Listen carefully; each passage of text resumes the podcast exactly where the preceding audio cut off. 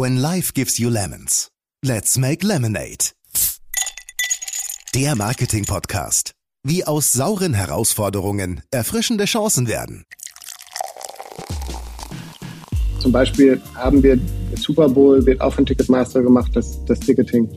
Und da wurde mit jedem Ticket auch ein NFT direkt ausgeliefert. Also NFT ist natürlich auch ein Riesenthema und viele Künstler wollen auch mit dem NFT-Bereich was machen. Also da gibt es schon die ersten Use Cases aus den US, die jetzt auch dann rüberkommen nach Europa und wir uns angucken, wie wir das hier lokal dann umsetzen können mit Partnern. Herzlich willkommen zu Let's Make Lemonade, deinem Marketing-Podcast. Mein Name ist Benjamin Becker und ich liebe Sportevents, Show-Highlights und Konzerte.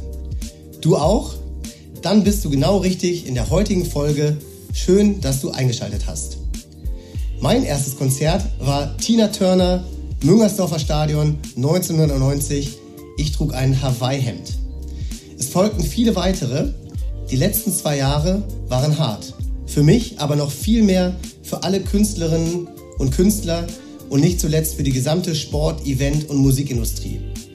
Und gerade jetzt, wo sich die Welt bereit macht für die Rückkehr von ausverkauften Arenen und Stadien, entscheidet sich ein Despot mit einem Angriffskrieg, die gesamte Weltwirtschaft und unzählige, unschuldige Leben zu gefährden.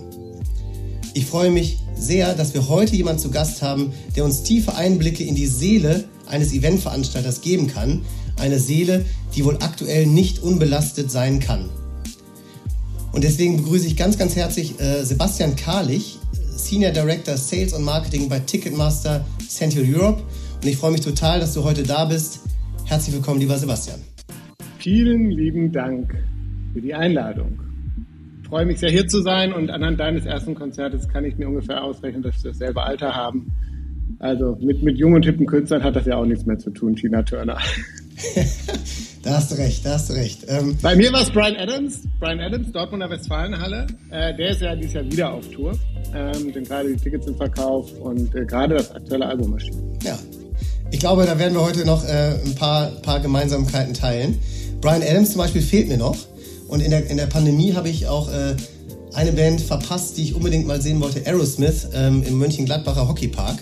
Ähm, wir sehen uns gerade, deswegen sehe ich an deinem, an deinem Gesichtsausdruck, da bist du jetzt nicht äh, hundertprozentig äh, begeistert, aber egal. Ähm, das, äh, doch, doch, ja. doch, doch, doch, versteh mich nicht falsch, aber wir haben so ein paar verschobene Konzerte, so, so Aerosmith und Ozzy Osbourne und so.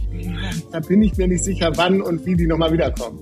Aber Aerosmith ist eine tolle Band. Also wenn man die Chance hat, die nochmal live zu sehen, unbedingt. Hockey Park ist auch ein Partner von uns, ähm, mit denen wir sehr viel machen.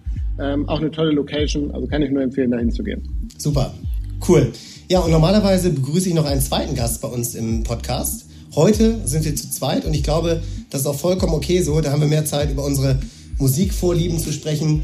Ähm, haben aber trotzdem beide ein Limonadenrezept mitgebracht und das ist auch das Gleiche. Ähm, wir kommen gleich drauf, warum das so ist. Und das Rezept lautet: The Chromatica Ball is ours. Also nochmal herzlich willkommen, lieber Sebastian. Ich freue mich auf ein äh, tolles Gespräch mit dir und schön, dass es endlich geklappt hat. Wir haben es ein paar Mal verschoben, was äh, vor allem an uns lag, aber ich glaube, gerade jetzt ist die Zeit für dieses Gespräch unglaublich passend. Ja, freue mich sehr. Super. Wir können ja direkt mal einsteigen. Also ähm, in meinem Intro habe ich es ja so ein bisschen, ja, ange, ange, angedeutet und ähm, auch zurückgeblickt auf die letzten zwei Jahre. Aber wie optimistisch bist du für die Saison 22? Ähm, was sind deine Gedanken, wenn du, wenn du äh, dir die nächsten Monate ausmalst? Gute Frage. Die Unsicherheit des Ausblicks ist ja jetzt nicht äh, weniger geworden. Aber grundsätzlich sind wir sehr, sehr optimistisch, was die ganze Festivalsaison angeht, ähm, auch was Indoor-Konzerte ab Mai angeht. Wir haben zum Beispiel Dua Lipa auf der Agenda, die da eine große Arena-Tour spielt äh, von den Kollegen von Live Nation.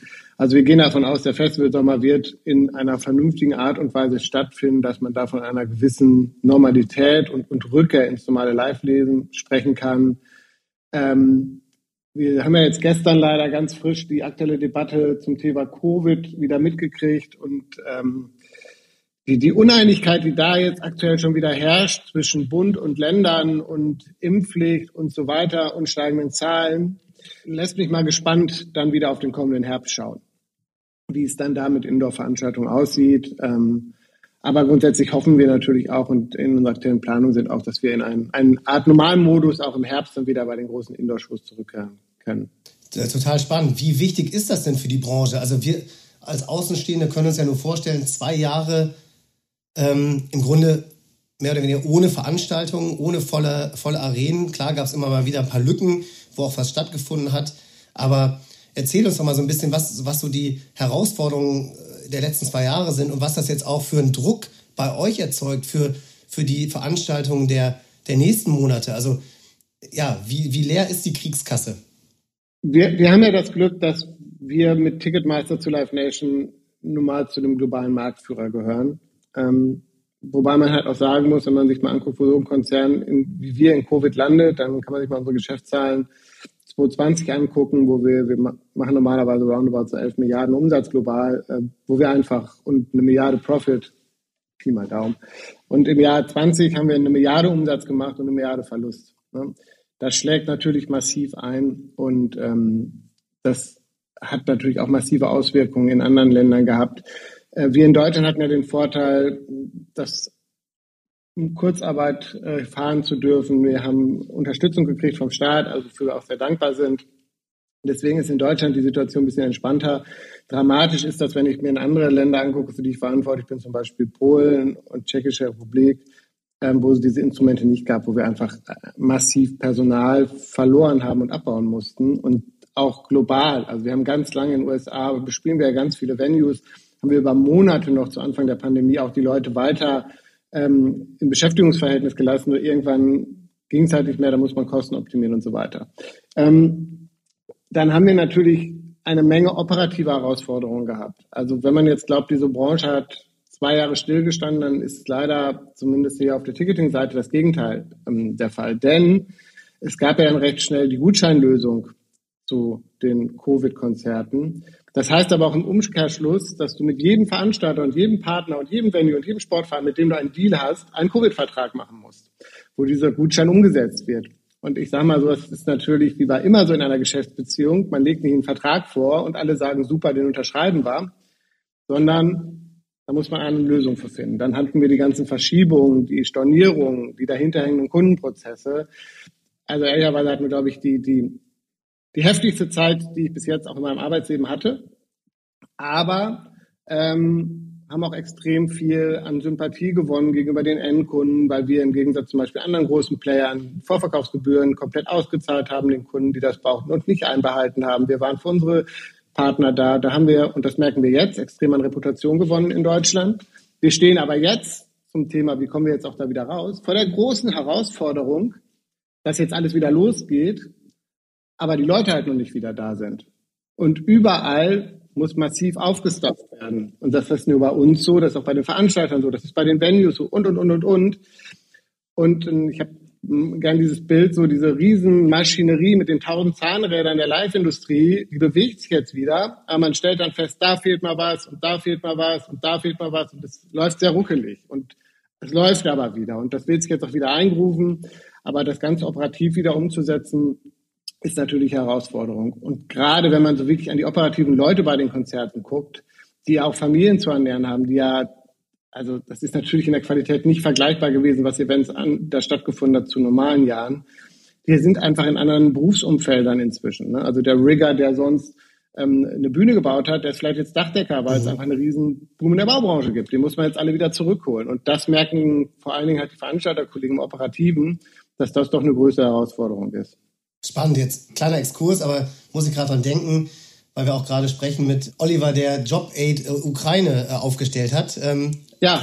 Ne? Also ganz spannend, also da, da triggert es direkt bei mir, dass man sagt, Mensch, das ist ja eigentlich eine große Chance, vielleicht auch solche Jobs, die da gebraucht werden, ähm, um diese Maschinerie äh, wieder in Gang zu kriegen, ähm, dann jetzt auch ähm, auf solche Portale zu, zu stellen, die ähm, ja, ukrainischen Flüchtlingen da auch Möglichkeiten bieten, sich schneller zu integrieren. Ähm, total interessant auch, was du beschreibst. Du hast jetzt gesagt, Mensch, der, der Staat hat natürlich mitgeholfen und ihr habt auch im Grunde ja auch fast administrativ durchgearbeitet, um die ganzen Stornierungen zu bearbeiten äh, und auch die, die Kunden und Fanwünsche zu berücksichtigen. Habt ihr denn darüber hinaus noch ähm, etwas in Gang gesetzt, was euch vielleicht in einem Normalbetrieb gar nicht gelungen wäre, von der freien Denke auch oder vielleicht von der Möglichkeit außerhalb von Konzerten, also Prozesse in Gang gesetzt, Innovationen vorangetrieben, wo ihr sagt, Mensch, das wird aber jetzt besser werden nach Corona, nach der Pandemie. Ähm, wir werden stärker sein als vorher. Ja, absolut. Ähm, also was natürlich wofür Covid beigetragen hat und das ja nicht nur bei uns, aber allgemein auch in der, in der Gesellschaft, ist natürlich die Digitalisierung. Wir hatten äh, pre-Covid noch einen sehr physischen Markt mit vielen händischen Tickets. Viele werden das kennen. Vorverkaufsstellen, wo du Tickets gekauft hast und, und, und, und. Das hat sich natürlich massiv geändert. Wir machen jetzt, der Großteil aller Tickets passiert digital, was natürlich absolute Mehrwerte bietet. Zum einen halt, ne, Marketing, Data, das ganze Thema. Wir wissen endlich, wer der Käufer ist. Aber auch das ganze Thema Sekundärmarkt, Personalisierung von Tickets, die Möglichkeit, also wir haben zum Beispiel Systeme geschaffen innerhalb von Ticketmaster. Ein System heißt Tickettransfer. Du kannst also dein Ticket, wenn du abends dich zum Konzert gibst, kannst du dein Ticket innerhalb deines Kontos an jemand anders übertragen, kostenfrei, sodass dann jemand anderes zu dem Konzert gehen kann. Wir haben unsere eigene Resale-Plattform gestartet, dass man also nicht zu den Sekundärplattformen wie StubHub und so weiter gehen muss, wo man im schlimmsten Fall ein Ticket kauft, das personalisiert ist, mit dem man gar nicht reinkommt oder das es gar nicht gibt. Ich meine, die anhängigen Gerichtsverfahren sind überall bekannt, sondern ein sicheres Environment geschaffen, wo du dein Ticket auch verkaufen kannst, wo dann auch wiederum alle Beteiligten dieser Wertschöpfungskette daran beteiligt sind, weil bei den anderen Sekundärplattformen verdient am Ende nur die Sekundärplattform. Also da sind, ist schon sehr, sehr viel passiert. Zudem haben wir sehr früh in Deutschland angefangen und das ist dann hinterher auch global aufgegriffen worden, natürlich auf das Thema Streaming zu setzen. Da haben wir sehr viel gemacht. Wir haben von Noel Gallagher über Hast nicht gesehen mit deutschen Künstlern, also haben wir die meisten Streaming-Konzerte aller, aller Ticketer sozusagen veranstaltet. Und da wird es jetzt interessant sein, wie das Thema Streaming sich jetzt auch transportiert nochmal in der normalen physischen Konzertwelt. Also welche Add-ons wird man da schaffen? Wo wird man, wo ein High-Demand-Thema ist, wo es eine begrenzte Tickets gibt, wo wird man da über Streaming-Tickets was machen? Das gucken wir uns gerade sehr genau an. Neben natürlich den ganzen anderen Hype-Themen, die gerade durchs Dorf getrieben werden, wie Metaversum und NFTs und so. Aber ja, da ist sehr viel passiert, digital. Und wir haben die Zeit auch noch genutzt und haben uns auch nochmal global aufgestellt, was auch sehr, sehr viele Vorteile hatte. Weil vorher gab es Ticketmaster US und Ticketmaster International, wie das halt so oft ist bei amerikanischen Unternehmen. Wir sind jetzt eine globale Business Unit, wo dann auch so eine Stimme wie Deutschland oder Europa oder einzelne Märkte nochmal ganz anders eine Stimme finden, als das vorher in der Organisation war. Also grundsätzlich haben wir die Zeit wirklich sehr, sehr gut genutzt. Aber jetzt müssen wir auch ein paar Tickets verkaufen, damit das Geld mal wieder reinkommt. Ja, verstehe ich. Du hast es gerade angesprochen, also Thema Metaverse. Ne? Das finde ich ja total spannend. Wenn man jetzt gerade ähm, sich vorstellt, Konzerte, die in kürzester Zeit ausverkauft sind. Und es gibt noch so viele Menschen, die dieses Konzert miterleben wollen. Dafür ist ja ein Metaverse ähm, eigentlich wie gemacht, dass man sagt, hey, für die, die es nicht geschafft haben, ähm, bietet man ein fast Live-Experience übers Metaverse mit einer Arena, mit, ähm, ja, mit einer vielleicht sogar äh, wirklichen Platzwahl, mit, äh, mit der Sicht, ähm, die man von dem Platz wirklich hätte, mit, mit der, äh, mit der äh, Atmosphäre. Ist das was, wo ihr schon intensiv mit beschäftigt seid und drüber nachdenkt? Ja, also ehrlicherweise nicht wir hier in Deutschland, aber unsere, unsere BizDev-Teams und, und Strategy-Teams in US, die sind da sehr, sehr eng dran. Also zum Beispiel haben wir, Super Bowl wird auch von Ticketmaster gemacht, das, das Ticketing. Und da wurde mit jedem Ticket auch ein NFT direkt ausgeliefert. Also NFT ist natürlich auch ein Riesenthema und viele Künstler wollen auch im NFT-Bereich was machen. Also da gibt es schon die ersten Use Cases aus den US die jetzt auch dann rüberkommen nach Europa und wir uns angucken, wie wir das hier lokal dann umsetzen können mit Partnern. Ja, spannend. Also da äh, lass uns gerne mal ähm, nochmal ein Folgegespräch machen. Das würde mich super interessieren, wie da so die, auch die Philosophie hinter ist. Ist das was Add-on für ausverkaufte Konzerte oder für die, die es verpassen würden, ein, ein tolles Erlebnis live zu sehen? Oder ist es wirklich schon als Alternative zum Live-Erlebnis für die breite Masse gedacht? Das finde ich persönlich total spannend. Ja, also ich glaube, wir werden jetzt, und das sehen wir auch, wenn wir in unser Line-up von, von Konzerten vor allen Dingen auch erst von unseren Partnern Live Nation aus dem Konzern gucken, aber auch anderen Partnern wie BTA oder so. Erstmal werden wir ein massives Aufholbedürfnis an Live-Events haben. Die Leute wollen endlich mal wieder auf ein Konzert gehen, die wollen schwitzen, die wollen Bier trinken, die wollen feiern, die wollen die Arme in die Luft, die wollen mitsingen und so weiter. glaube, da werden wir erstmal jetzt in die nächsten ein, zwei, drei Jahre eine große Welle erleben, wo die Leute einfach mal zurück wollen. Und danach wird man gucken müssen, wie man dann das übersetzt in Metaversum und so weiter. Aber wenn ich so gucke an unsere High-Demand-Themen, so wie ein Harry Styles oder jetzt auch andere große Künstler, die wir jetzt schon im On-Sale hatten, wir sehen einfach einen massiven Bedarf, jetzt gerade nach den Top-Künstlern, die endlich mal wieder live zu sehen. Super spannend. Also zu den Künstlern können wir ja gleich auch nochmal kommen, aber ich hatte ja ähm, jetzt gerade auch einen, einen Kaufprozess bei euch durchlaufen. Mhm. Und da bin ich ganz offen. Also ich bin grundsätzlich jemand, der eher äh, Eventim nutzen würde. Das ist so ein bisschen so die, die, die, vielleicht die Amazon-Falle. Da habe ich eine App, da habe ich alle Daten hinterlegt und ähm, da äh, ist es relativ einfach. Jetzt habe ich aber tatsächlich äh, bei Ticketmaster zugeschlagen. Äh, Presale, traue ich mich gar nicht laut zu sagen, aber die, die mich kennen, äh, wissen, das ist schon äh, eher eine taffe Version. Lady Gaga Tickets für Düsseldorf gekauft. Und auch nur, mhm. also zumindest mal war der Trigger, ähm, es gab es im Presale, wenn man PayPal hat. Das war für mich mhm. ein absolut, also total super, weil so konnte ich schon mal das Ticket kaufen, bevor der, der breite Vorverkauf startet. Und habe mich dann damit aktiv für Ticketmaster entschieden. Gut so. Ja, ne? Erzähl doch mal, also wie, wie versucht ihr euch dagegen, vielleicht ist es ja, oder sag mal, der Platzhirsch Eventim in Deutschland immer wieder neu zu positionieren oder ist es gar nicht mehr der Platzhirsch? Ähm, aber erzähl trotzdem mal, was, was macht ihr für Innovation oder für strategische Partnerschaften geht ihr ein, damit, ähm, damit ihr die Kunden ja einfach gewinnt und haltet? Also zum einen sind wir natürlich der faire Partner als Eventim. Wir beschäftigen uns weder mit Cum-Ex-Geschäften noch, wie gesagt, behalten wir Vorverkaufsgebühren ein, mhm. was ja andere Leute machen. Äh, noch haben wir nachträglich irgendwelche Veranstalter in Gutscheinverträge reingetrieben, wo die dann Gebühren für die Abwicklung der Gutscheine machen mussten. Also das ist schon mal Punkt eins. Punkt zwei, natürlich ist Eventim ist ganz klarer Marktführer in Deutschland. Also manche sagen Monopolist.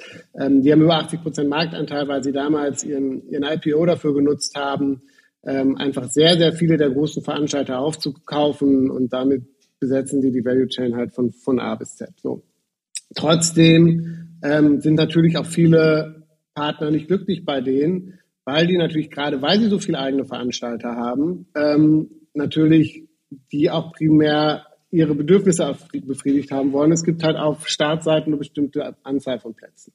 Ähm, wir haben aber sehr ambitionierte ähm, Wachstumspläne, die wir auch, wir haben jetzt gerade München 22 ähm, letztes Jahr gewonnen, wir haben die Documenta gewonnen. Ähm, es gibt Gespräche, dass wir ähm, Partner eines NFL-Spiels werden könnten, was in München stattfindet, wo ja auch Tom Brady wieder zurückkommt. Also da ist, da ist Platz für andere. Und ja, wir haben zum Beispiel mit Live Nation, unserem Veranstalter, äh, Schwester aus dem Konzern, haben wir diese Presales. Es gibt ähm, diverseste Presales inzwischen. Äh, mit, äh, konkret gibt es ähm, mit Live Nation einen Telekom, einen Samsung und einen PayPal Presale. Und dann gibt es noch einen Ticketmaster Presale, bevor es dann in den normalen On-Sale reingeht. Und natürlich ist es unser Ziel, eine möglichst hohe Nachfrage innerhalb dieser Presets abzugreifen, ähm, was uns themenbedingt auch immer wieder sehr, sehr gut gelingt. Absolut. Äh, da bin ich ja jetzt zumindest mal ein N gleich ein Beispiel, wo das hervorragend geklappt hat. Ja, und es sind halt wirklich diese, was ich gerade auch angesprochen habe, ne? dieses, dieses Tickettransfer, dieses ähm, äh, Resale. Das, also auch wir versuchen auch für die Veranstalter ein, eine Welt zu schaffen, in der alles innerhalb von Ticketmaster bleibt was aber auch sehr, sehr viel Vorteil für den Endkonsumenten hat, weil wir kennen wirklich die Fälle, wo die Leute mit gekauften Tickets von anderen Plattformen dann im Stadion stehen, Rammstein, zum Beispiel so personalisierte Schuhe komplett. Da sind dann Leute, die sich auf Sekundärplattformen Tickets gekauft haben, obwohl wir noch nicht mal da Ticketer sind, ähm, sind nicht reingekommen. Ne? Und was natürlich auch zunehmend kommt, also gerade auch in Amerika, sind halt so Dynamic Pricing-Themen. Ne? Mhm. Also wie kannst du die, die Nachfrage schon bei der Kaufphase abgreifen, ähm, im besten Sinne für alle Beteiligten? Kann man natürlich sagen, ja, Tickets sind total teuer. Ja, das stimmt. Die Tickets haben sich verteuert. Das ist nicht mehr vergleichbar. Also ich habe lustigerweise war ich jetzt gerade ähm, vor ein paar Wochen zu Hause und habe ich auch gesehen, da war ich bei Paul McCartney, ich glaube in, in Köln, da hat das Ticket 62 D-Mark gekostet. Ja, wir haben jetzt ungefähr 35 Euro. Also dafür siehst du nicht mehr Paul McCartney, würde ich mal sagen. Da ist kaum noch Konzert. Da ist aber viel passiert, aber. Das Parkticket für das Paul McCartney-Konzert vielleicht. Genau. Ja. Genau. Oder, oder, oder vielleicht zwei Bier in der Köln Arena für ein Bier A 10 Euro. Ähm, naja, aber es hat sich halt auch viel an die Bedürfnisse von Konzerten verändert, was natürlich die Kosten hochnehmen und natürlich wollen die Künstler auch mehr Geld und so. Also, und, und die, der Bedarf ist ja da, aber wir sehen ja auf den Sekundärplattformen, da sind die Leute bereit, irgendwie 5, 6, 7.000 Euro zu zahlen für die Tickets. Aber wir wollen halt dafür sorgen, dass da alle Veranstalter, Künstler und so auch daran beteiligt werden. Ähm, Thema Personalisierung, beziehungsweise auch so ein bisschen, wie wird sich die Event- und Musikbranche weiterentwickeln? Also Personalisierung ist sicherlich ein Thema. Das hört ja dann nicht bei Ticketkauf auf, sondern es, es geht ja dann auch weiter. Was mache ich eigentlich mit den Daten, die ich über diesen Ticketkäufer habe? Sowohl im Kaufprozess als auch dann danach, als auch beim Event selber und auch nach dem Event. Kannst du uns da noch ein bisschen Einblicke geben, was ihr da plant und was, was auf uns zukommt? Naja, also das sind mehrere Punkte. Ne? Zum einen, je besser wir den Konsumenten nutzen und kennen, desto bessere Angebote können wir ihm machen. Das ist ja ne, das, die Basis einer, E-Commerce-Plattform und hilft uns natürlich auch bei den Marketingausgaben, zielgenaues Marketing zu machen. Von daher wird das natürlich immer wichtiger. Ähm, ist aber genauso wichtig natürlich für unsere Veranstaltungspartner, wo wir alles mit denen teilen, natürlich im Rahmen der Datenschutzgrundverordnung, wo wir die entsprechenden Opt-ins bekommen haben und so weiter.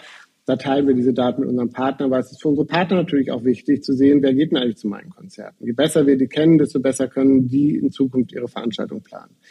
Dann ähm, bedient Michael Rapino, unser CEO von Live Nation, immer gerne das Flywheel. Und natürlich ist es unser Ziel, alles an Dienstleistungen idealerweise und um den Ticketkauf abdecken zu können. Da gibt es natürlich das Thema Travel, was wichtig ist. Wir sehen aus unseren Daten, zum Beispiel im Thema Festivalbereich, dass 20 bis 30 Prozent der Festivalbesucher jetzt der großen Festivals kommen nicht aus dem jeweiligen Land, sondern aus anderen Ländern.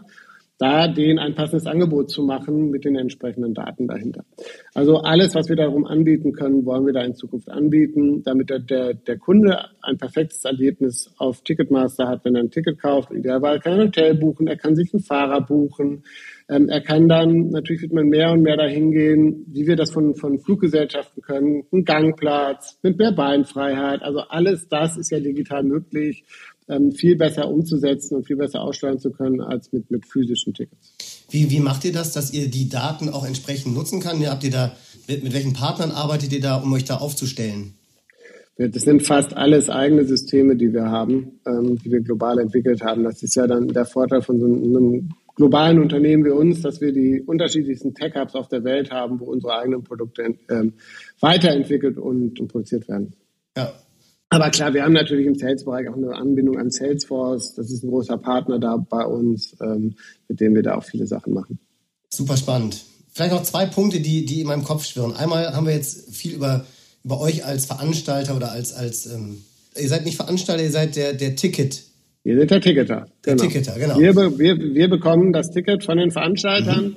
um es für ihn bestmöglich dann zum Kunden zu bringen. Und da müssen wir uns auch immer sehr gut abgleichen mit dem Marketing von den Veranstaltern und, und unser Marketing. Das war auch vor Covid noch vielfach so, die haben und wir haben und das arbeitet, arbeitet man inzwischen auch sehr viel besser zusammen, was für alle Seiten auch einen großen Vorteil hat. Ja, eigene Veranstaltungen selber zu machen, das ist jetzt noch nicht auf eurer Agenda oder ist das auch ein strategisches Feld? Nee, Dafür haben wir ja Live Nation im Konzern. Die sind ja unser Veranstalter. Mhm. Ähm, und da werden wir uns als Ticketmaster werden wir nicht in diesen Bereich reingehen. Ja. Ähm, aber genau, einmal die Seite und dann natürlich nochmal die Künstlerseite. Ne, das heißt, kennst du im Zweifel ähm, viele, viele Künstler. Ich höre manchmal äh, fest und flauschig mit ähm, dem Olli Schulz, der ist natürlich ein Künstler, ähm, der vielleicht noch nicht die ganz großen Bühnen füllt und auch niemals wird, aber der erzählt dann immer, die ganzen zwei Jahre Corona hat er immer wieder von seinem Leid geklagt. Mal Vorfreude auf, auf einen Auftritt, dann wieder Enttäuschung durch die Absage und so weiter und so weiter. Ähm, wie wie geht es den Künstlern gerade? Was ist so dein, dein Gefühl?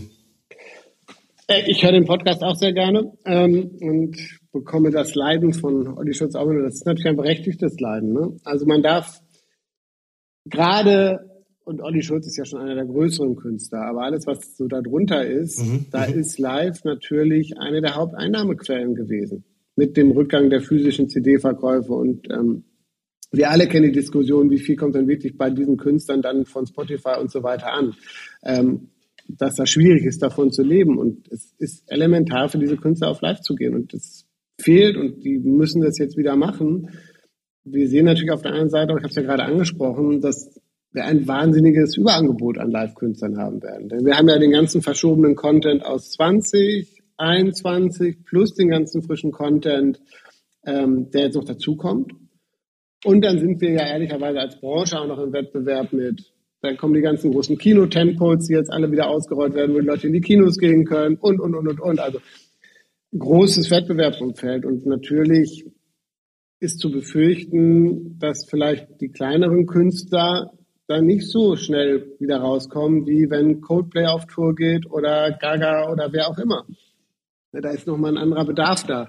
Wir werden mit Sicherheit, wenn es hier wieder in normales Geschäft geht, zum Beispiel hier in Berlin erleben, dass du ein Konzert hast in der Mercedes-Benz Arena, im Velodrom, vielleicht noch im Olympiastadion. Also, dass alle Venues auch an einem Abend komplett bespielt werden, weil so viele Künstler dann auf Tour sind.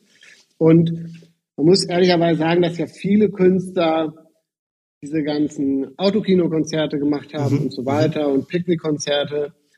Und das haben sie hauptsächlich auch und das weiß ich auch von vielen Künstlern, die ich kenne, das haben sie auch für ihre Crews getan. Das ist jetzt Künstler, die diese Konzerte dieser Größe gespielt haben in den letzten zwei Jahren, das ist für die ein klassischer Underplay gewesen. So dieser, diese Hallen spielen oder diese Größen spielen die nicht mehr. Die spielen eigentlich deutlich größere. Aber um halt selber mal wieder live zu spielen, also für sich selber das Gefühl mal wieder haben, ich stehe als Musiker auf der Bühne und aber auch den Apparat, der um eine Band da drumherum ist, wie eine Crew, Manager, der muss ja auch von irgendwas leben und so, haben halt viele diese Touren gemacht. Mhm. Aber ja, also da ist auch eine, eine, große Frustration natürlich bei, bei Künstlern und ich kann da den Olli Schulz auch voll verstehen. Ja.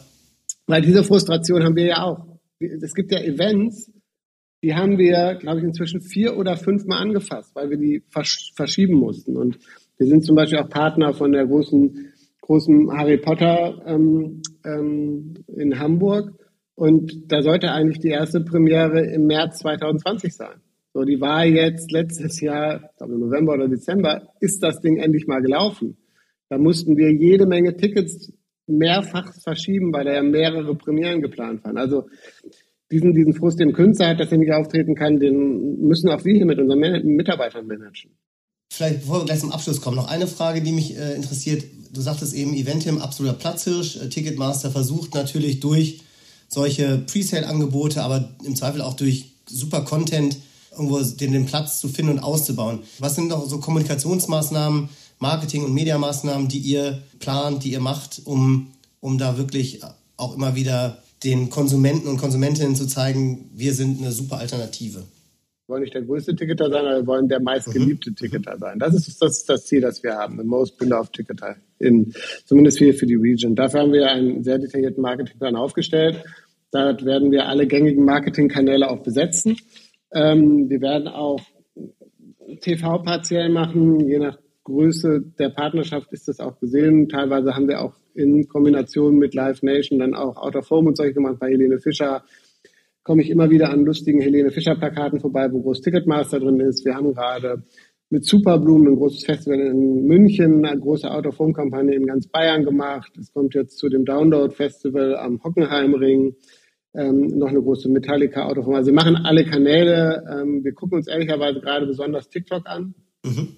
Ähm, weil ich glaube, dass es da sehr viele Potenziale gibt, besonders wenn man die Assets dann auch auf Insta und so weiter nutzen kann. Denn, denn viel, was sich an Video bewegt wird, inzwischen auf Insta sehe, ist ja eigentlich originärer TikTok-Content.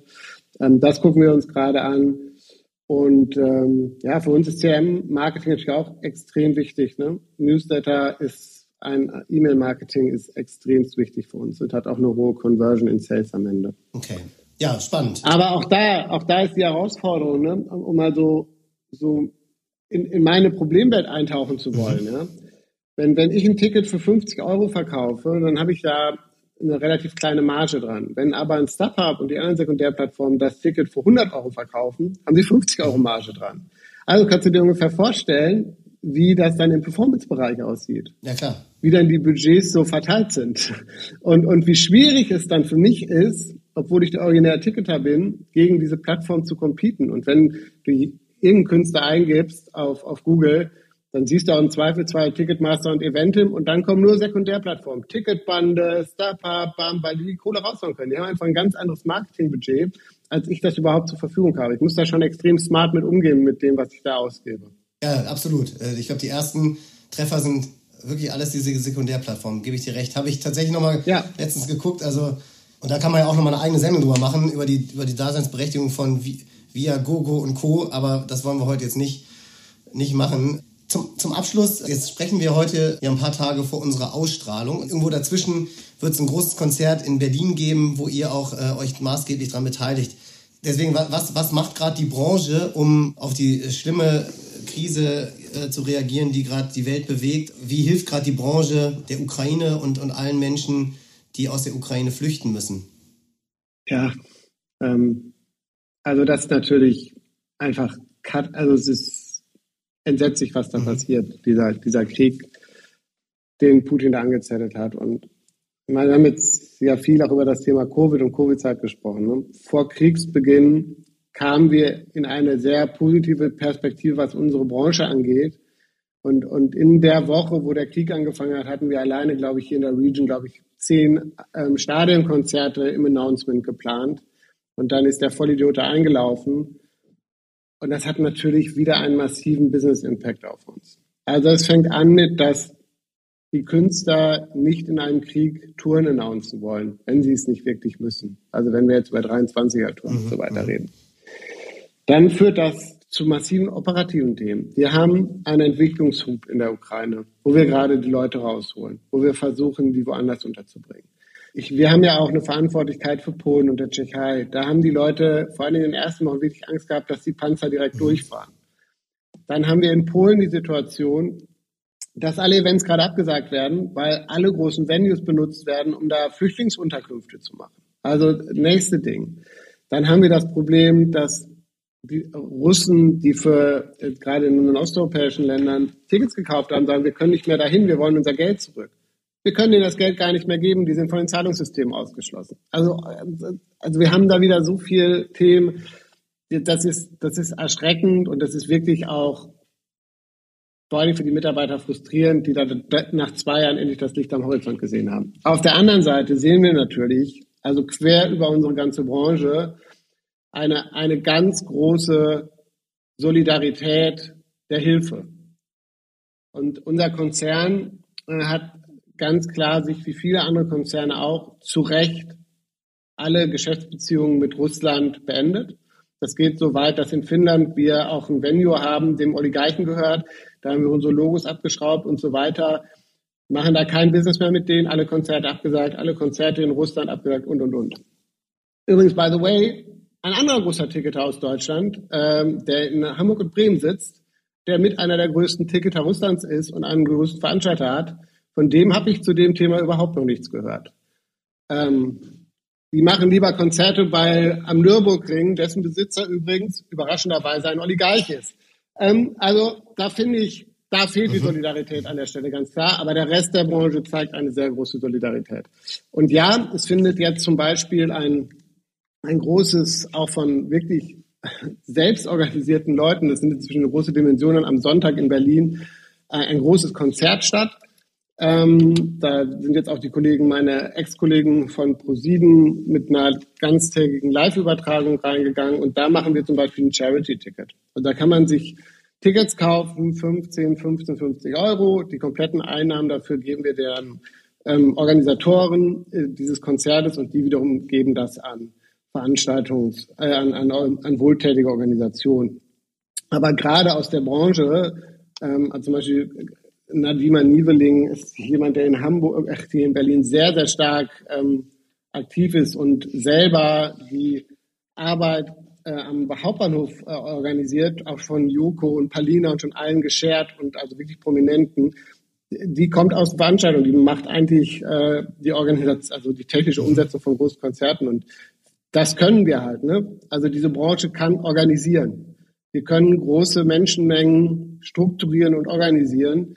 Und das finde ich wirklich beeindruckend, was, was da in, in vielen Bereichen passiert.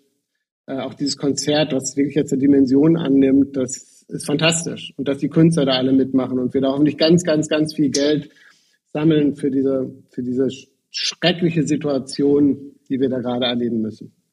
Ja, super, super cool, dass ihr euch da auch so einsetzt. Und wenn, wenn jetzt unsere Hörerinnen und Hörer diesen Podcast hören, dann hat dieses Event schon stattgefunden und jeder kann sich ja mal schlau machen oder hat es vielleicht auch mitgekriegt, was da los war. Die Tickets wird es auch noch länger geben. Die werden wir jetzt nicht nur, mhm. also weil zu dem Event kann ja jeder hingehen. Diese Charity-Tickets werden wir weiterhin erwerbbar machen. Also kann auch jeder, der möchte, kann da gerne noch ein Konzertticket äh, äh, kaufen und da auch die Organisatoren unterstützen. Super. Das Ding heißt Sound of Peace, wird am Sonntag sein am Brandenburger Tor mit Revolverheld und Peter Maffay und ach, da, da, Jetzt werden wirklich fast alle großen deutschen Künstler ähm, sind daran beteiligt und äh, setzen da ein Zeichen gegen diesen Scheißkrieg.